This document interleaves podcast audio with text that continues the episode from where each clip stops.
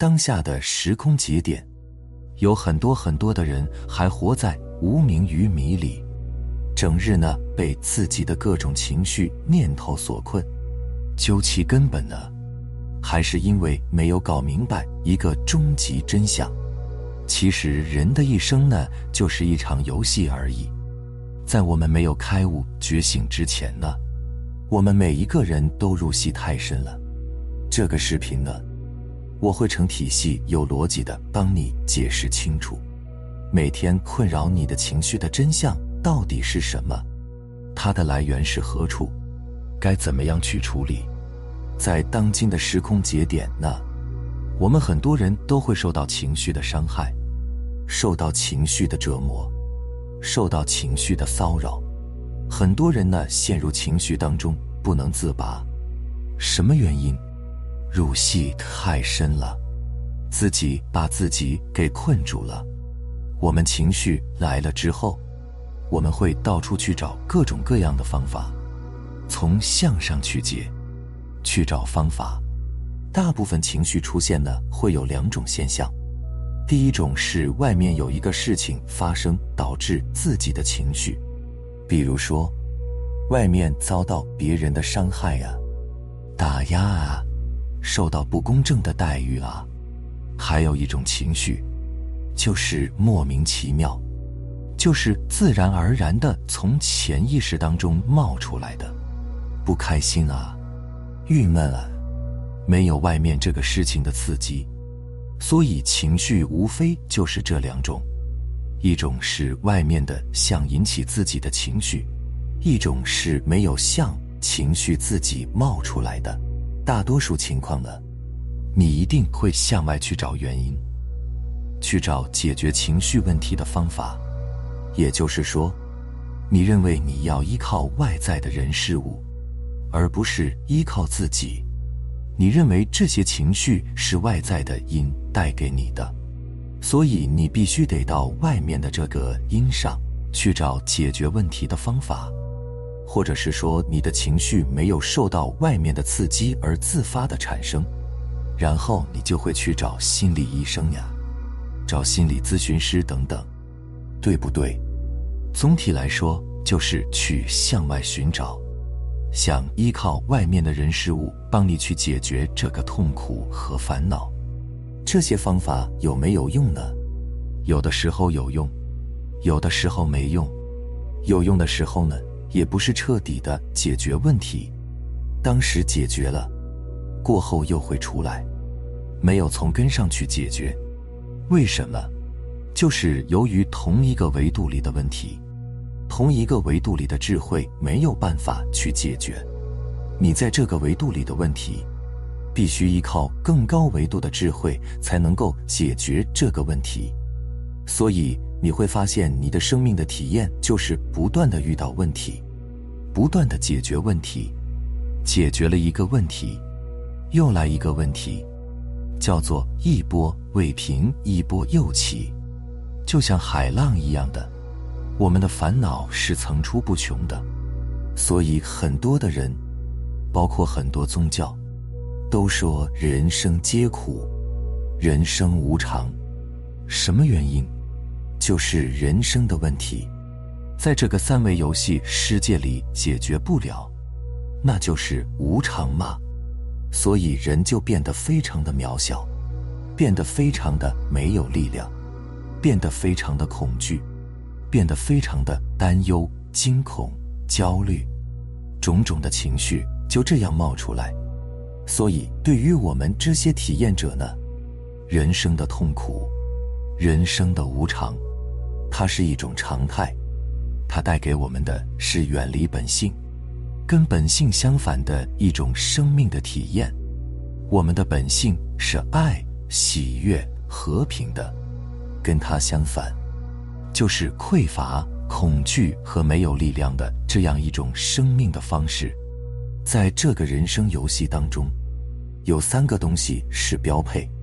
所有的烦恼都来自于这三个东西。今天呢，我就给大家层层的剥开来讲清楚，我们情绪的来源，以及解决情绪的方法。大家都听过一个名词叫降维打击，什么意思呢？就是你要解决第一维度的事情，你必须高维度从上往下去打击，你才能解决问题。所以叫做降维打击。为什么俩军交战需要占据制空权呢？通过空中去打击，掌握主动权，这就是一种降维打击的方式。如果一个部队它没有空中的支援，那么它就处在一种劣势，这就是降维打击的一个概念。所以，我们一定是从你的高维度往低维度走，你才能够真正的把问题解决掉。打个比方，处在二维空间的蚂蚁，它往前面走，如果前面有一条沟，它是没有办法过去的。它用它蚂蚁的智慧是没有办法跨过这条沟。如果对面有他要找的粮食的话，他是没有办法的。但是如果在我们三维空间就很简单了，这个沟跳一下就过去了，对吗？但是蚂蚁没有这个三维的概念，它只有两维平面的概念，所以它根本就想不到要跳过去，而且它也跳不过去。因为他的思维已经限制了他的行为，没这个念头，他只有平面的念头，所以他只有平面的行为。但是我们人呢，能够轻而易举地解决这只蚂蚁越过这条沟的问题，他甚至可以捉住这只蚂蚁，直接把它放过去，这个蚂蚁都不知道怎么过去的，他会觉得是一个奇迹。他生命当中遇到了奇迹，但是在人看起来那是轻而易举、举手之劳的事情，对吧？所以这个就是维度的差别，智慧的差别。还有比如说，这只蚂蚁在一张大纸上，这张大纸对面有一粒蜂蜜，这只蚂蚁在这边，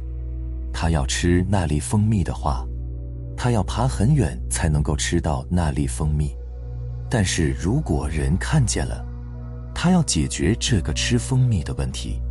只需要将这个纸对叠一下，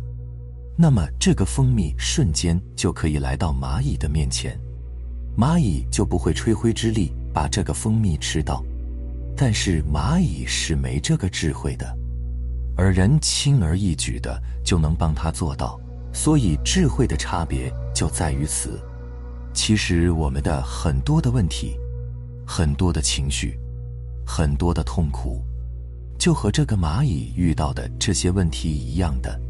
过不了这个沟啊，吃不到蜂蜜等等。如果你能够升高一个维度，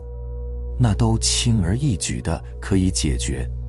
刚才提到了，我们之所以会遇到烦恼痛苦，它的原因来自于三个东西。第一，找安全感，就是我们每一个人呢都会去找一个安全感。为什么会去找一个安全感呢？就是由于天生有个恐惧感。为什么天生会有个恐惧感？就是因为我们在玩的这个游戏，是从我们整体的自信光明里分离出来的，产生了一种分离的幻觉。一旦从整体分离出来，成了个体。天生会有一种恐惧感和无力感，所以就去找安全感，找一个靠山，找一个兜底的一个东西。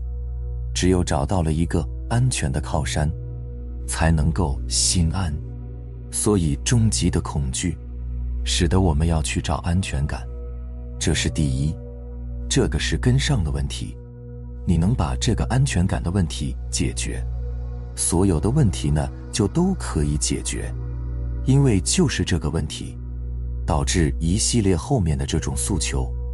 所以找安全感是第一大诉求，第二大诉求，就是想要去控制，向外去控制，希望外面的事情按照他的意愿，按照他的模式去进行，去运转。为什么？这种控制的欲望。控制的诉求也来自于没有安全感。如果他不去控制，他就认为这个事情会失控，不会按照他的想法发展，他的利益就会受损，他就会受到伤害，所以他就会产生恐惧，所以他跟这个恐惧又息息相关，所以他必须去控制，这个就是第二大诉求，控制欲，就是去控制。第三种诉求，就是求认同。所谓的求认同，就是他把自己的生命的价值，以及他的幸福快乐，全部建立在别人的认可认同上。而这样一种希望得到外界的认可，以满足自己内在的渴望，是来自于内心深处的匮乏以及没有力量、不完整。他需要通过别人的认同。赞赏，达到自己内在的圆满感，所以他也是分离的恐惧导致的匮乏，从而到外面去抓一个认同感。所以人无非就是这三种欲望，如果能够把这三种欲望去掉，人就可以回到光明自信，也就没有烦恼了。而这三种欲望都是从我们的本性、自信、光明里分离出来的一些念头，目的就是为了来体验这场游戏。这三个东西就是体验游戏的道具，由这三个道具再衍生出很多的烦恼、痛苦，就像是三个树杈一样的，然后再在这三个树杈当中生长出很多的树枝、树叶。层出不穷的，所以就会演变出人的林林种种的各种各样的烦恼与情绪。当我们分析到这里的时候，我们就可以渐渐的认识到，这些诉求、这些欲望导致了情绪，而这些欲望其实是空性里生发出来的念头，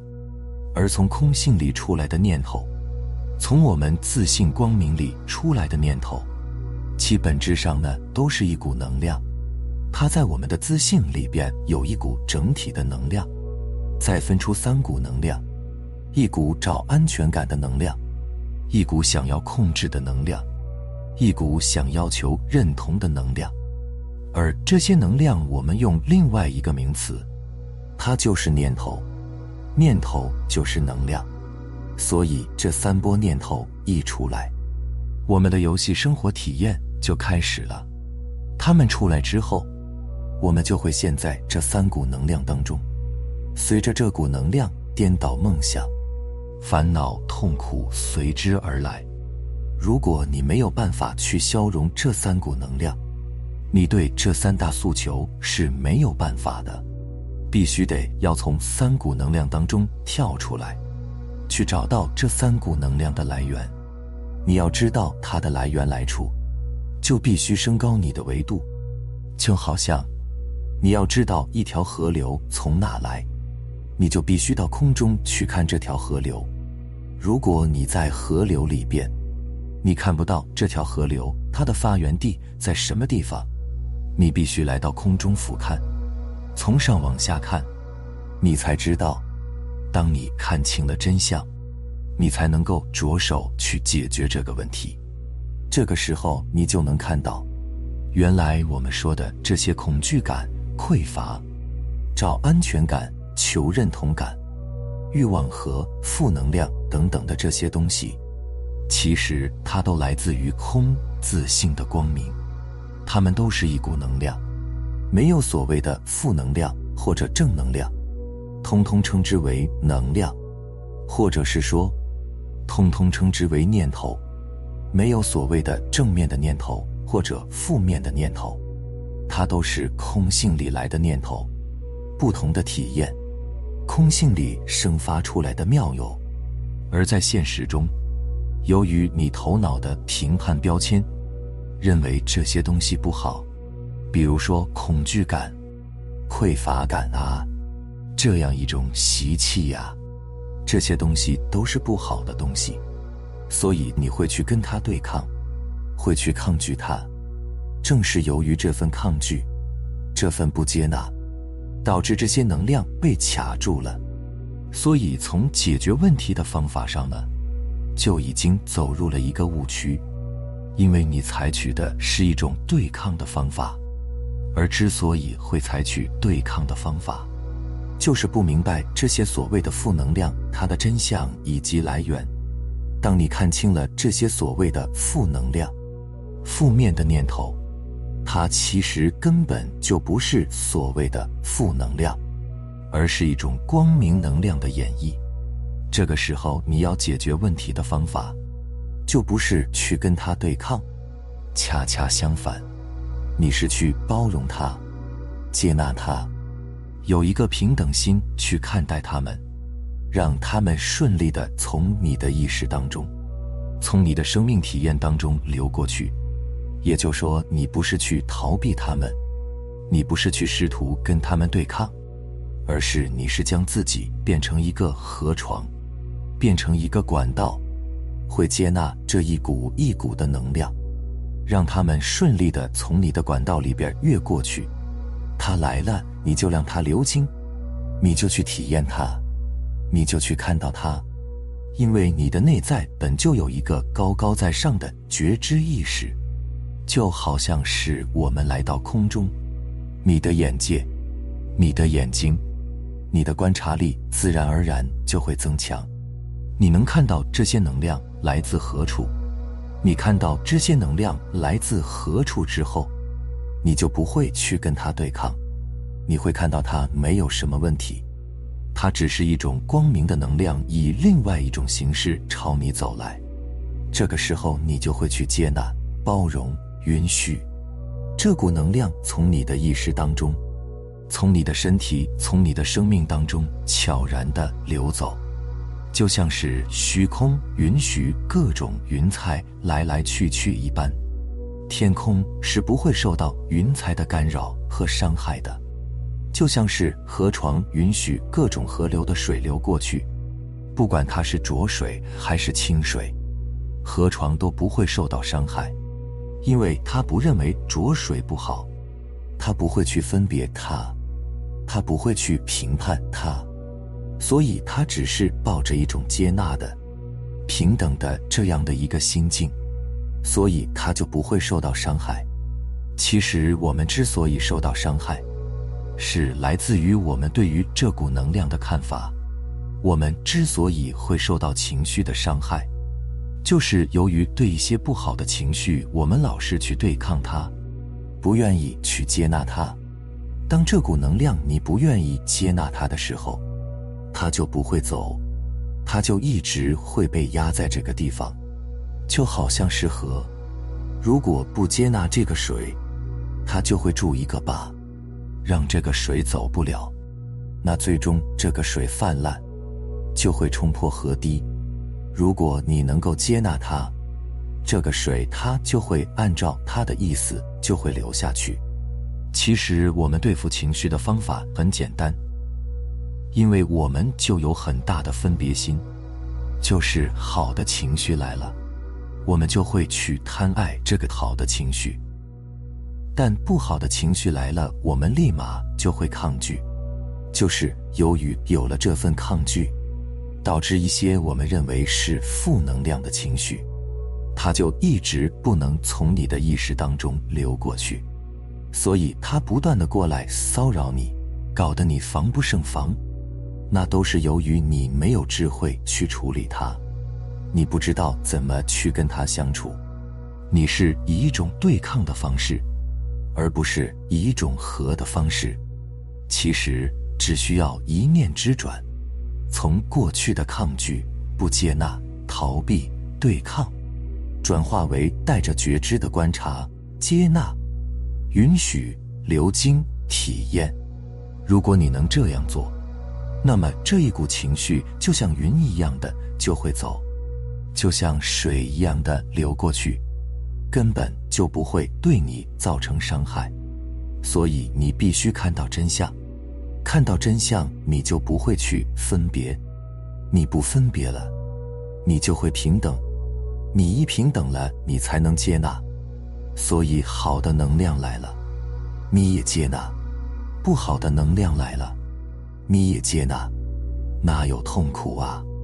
我们作为这个人生游戏里面的这个角色呢，都有两面性，一面是好的一面，就是正能量的一面；还有一面就是黑暗面，就是阴暗面。我们每一个人都是黑暗面和光明面的混合体，只要你在这个三维世界里，就会有这样两股能量。但是由于我们大脑的这种分别的思维。我们只接纳光明的一面，我们不愿意接纳阴暗的一面，所以我们老是把光明的一面展示给别人，把我们阴暗的一面隐藏在角落里，试图不要让别人看到。这都是掩耳盗铃。我们去忽视他这个阴暗一面、邪恶的一面、黑暗的一面，我们抗拒它，我们不能够包容它。就像家里既有阳光，同时也有很多的垃圾，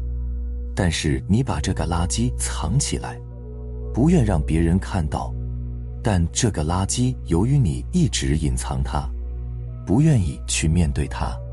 所以它一直在那个地方，它一直在那里发酵发臭。你越压它越反弹，它越积越多，越积越多，积到后面。你没有办法掩饰了，就会导致你出现各种各样的问题，情绪的问题，身体的问题，而这些垃圾的情绪，一方面在你的意识当中形成各种我们认为的负面的情绪，一方面，当这种负面的情绪积压的太久，它就会在向外投射出一个事情，一个灾难，需要你去体验。那我们就以为是外面有一个灾难引起我们的痛苦，其实是由于我们不敢面对我们潜意识当中很多的阴暗面、很多的负能量，你不愿意去觉知他们，看到他们，他一出来你就压着他，所以这个能量不断的积蓄，最终就会爆发出来，所以我们很多的负面情绪。如果你试图对抗它的话，那么伤害的、受伤的只能是你自己。它一方面会形成你的负面的情绪，一方面它会向外投射出一个人事物让你去面对，投射出一个不好的人事物让你去面对。所以，我们逃避负能量，我们抗拒负能量，会导致我们遇到种种的障碍，种种的烦恼。有一句话呢是这么说的：凡是抗拒的必然延续，凡是接纳的必然消融。你抗拒你的负能量，抗拒你的负面情绪，抗拒你的阴暗面，这些阴暗面、负能量、负面的情绪，它就永远都不会消失，甚至会越转越大，越来越大。所以，对抗负能量的这个方式。从根本上就搞反了，当然就没有办法解决了。真相是，这些烦恼不需要你去对抗，你不但不能去对抗，而且要去接纳它，要去爱上他们，要去允许他们，因为这些烦恼都是自信光明里来的，也就是我们古圣先贤说的烦恼即菩提呀。所以你需要一个平等心去看待这些烦恼，你去接纳他们，包容他们，才能最终转化他们。就是如此。所以，当你看清真相，你对付这些情绪，对付这些念头，对付这些负能量，它的方法就非常的简单了。你以前是对抗，找各种各样的方法，为了去消灭他们。但你永远也没有办法干掉它，不但没有办法干掉它，你还可能给你的烦恼赋予能量，让它越壮越大。你会发现在这场生命体验里，你永远都是在疲于奔命，永远都是在穷于应付，永远都是在解决问题的路上。你一出生一懂事就开始解决问题。到你两眼一闭，还是解决问题，所以人生就是苦啊，就是无常啊。这是多少人发出的感慨。现在你只要接纳、包容、允许，给所有的能量一个空间，让它自动的去消融。面对烦恼，面对痛苦，面对负能量，你做的就是去看到这些能量，同时去给这些能量一个空间，给它一个通道。你去尊重他们，你平等的去对待他们。不是跟以前一样的去忽视他们、对抗他们、打压他们，这是非常简单的方法。无论什么样的一个情绪来了，你都跟他说：“我看见你了，我感恩你，我爱你。”这些能量、这些负面的情绪，在这样一种态度之下，在你的包容、爱、感恩的这样的一个空间之下。它就自自然然的消融了，为什么呢？我看见你了，就是看到真相，看到这些情绪，实际上也是自信光明里流进来的。你看到它的光明，你看到它的圆满，看到它没有问题，所以你不需要去解决它，你只需要去感恩它，爱它。你认为的问题，它自然就没有了。所以我们要做的第一步，就是接纳自己，接纳完整的自己。什么叫完整的自己呢？就是你既接纳你的光明的一面，也接纳你的黑暗邪恶的一面；你既接纳你的白，也接纳你的黑。你不要试图对自己进行一个评判，一个抱怨。甚至一个大啊，你接纳完整的自己，完整的自己就是你有阴有阳，才是完整的自己。所以你全然的接纳自己每一个面相，接纳自己的过往的种种的发生，对我们的过去，你不要去谴责，你不要去抱怨，你不要去懊悔，对你内在的各种不好的情绪。烦恼以及各种习气，不要去评判他们，不要试图去消灭他们，而是以一个包容的心去看到他们，去感恩他们，去爱上他们。所以，第一步就是接纳完整的自己，是你走出烦恼的第一步。当你能够接纳完整的自己的时候，你自己内在的很多的负能量、负面的情绪。负面的念头，它就会自动的消融。为什么？当你能接纳的时候，实际上你的自信光明就在起作用，